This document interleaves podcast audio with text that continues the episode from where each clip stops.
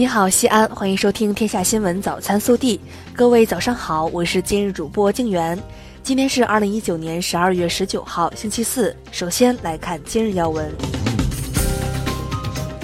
中共中央总书记、国家主席、中央军委主席习近平十八号下午乘专机抵达澳门，出席将于二十号举行的庆祝澳门回归祖国二十周年大会暨澳门特别行政区第五届政府就职典礼。并视察澳门特别行政区。国家主席习近平十八号下午在澳门会见了澳门特别行政区行政长官崔世安。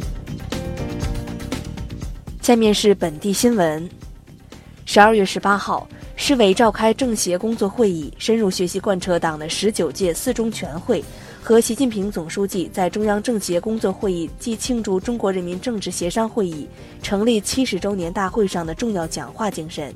研究部署新时代加强和改进人民政协工作，推动我市政协事业不断开创新局面，在实现追赶超越、加快国家中心城市建设、推动高质量发展上发出政协声音，彰显政协智慧，贡献政协力量。省委常委、市委书记王浩讲话。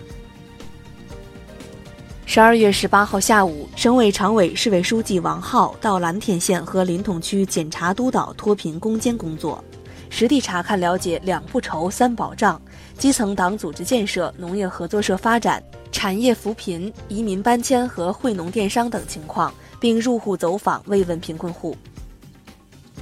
十二月十八号，记者从市政府新闻办获悉，为保护公众健康、降低大气污染强度，西安市重污染天气应急指挥部办公室于十二月十八号二十时发布重污染天气橙色预警信息。十二月十九号十八时起启动二级应急响应，二十六号起空气质量将逐渐改善。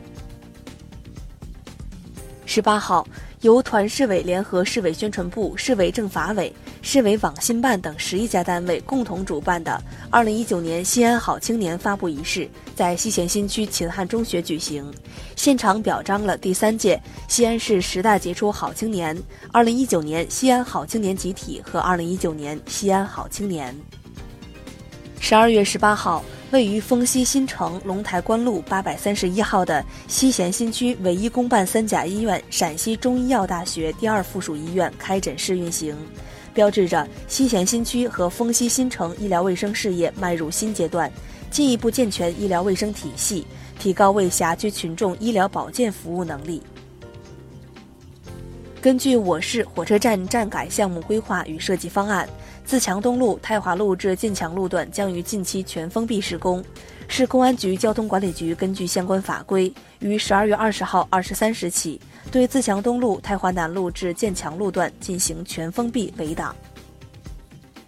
十二月十八号，十年逐梦，致敬未来长安通十周年发布会暨长安通公益行启动仪式举行。发布会上，一批蕴藏着丰厚历史和文化底蕴的杜虎符卡、玉佩卡、鼠年生肖卡等文创交通卡首次亮相发行。十二月十八号，陕西省考古研究院发布了宁强县高家河五座宋墓的考古成果，发现了很多精美的砖雕，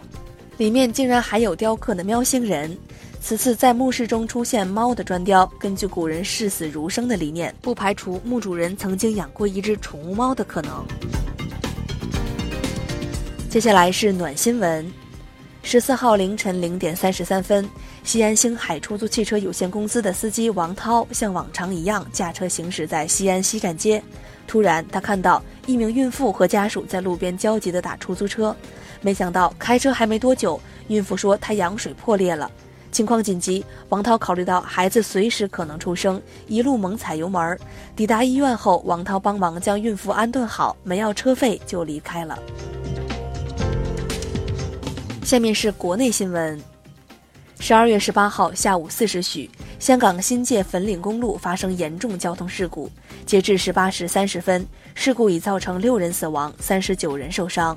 国务院港澳办发言人徐露莹表示。我们对发生这样的事故深感震惊和悲痛，对不幸遇难者表示沉痛哀悼，向遇难者家属及受伤人员表达深切慰问。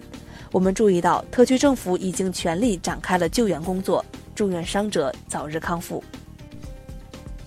二零二零年春运将从一月十号开始，二月十八号结束。国家发展改革委十八号称，经会商研判，二零二零年春运全国旅客发送量将达到约三十亿人次，比上年略增。要千方百计增加运力，把安全生产作为重中之重。日前，国家统计局网站发布二零一九年一至十一月三十一省份房地产开发投资数据。天津、广东、辽宁等十七省份增速高于全国平均水平，海南、宁夏、河北三地负增长。日前，国家卫健委发布《麻醉科医疗服务能力建设指南》，指南指出，为满足医疗服务需求，三级综合医院麻醉科医师和手术科室医师比例逐步达到一比三。此外，椎管内分娩镇痛率等应被纳入医疗机构管理指标。十八号，随着肃北至马海区段通车，敦煌铁路全线开通运营，西北地区形成首条环形铁路网。二零二零年全国硕士研究生招生考试将于十二月二十一号至二十三号举行，报考人数三百四十一万人。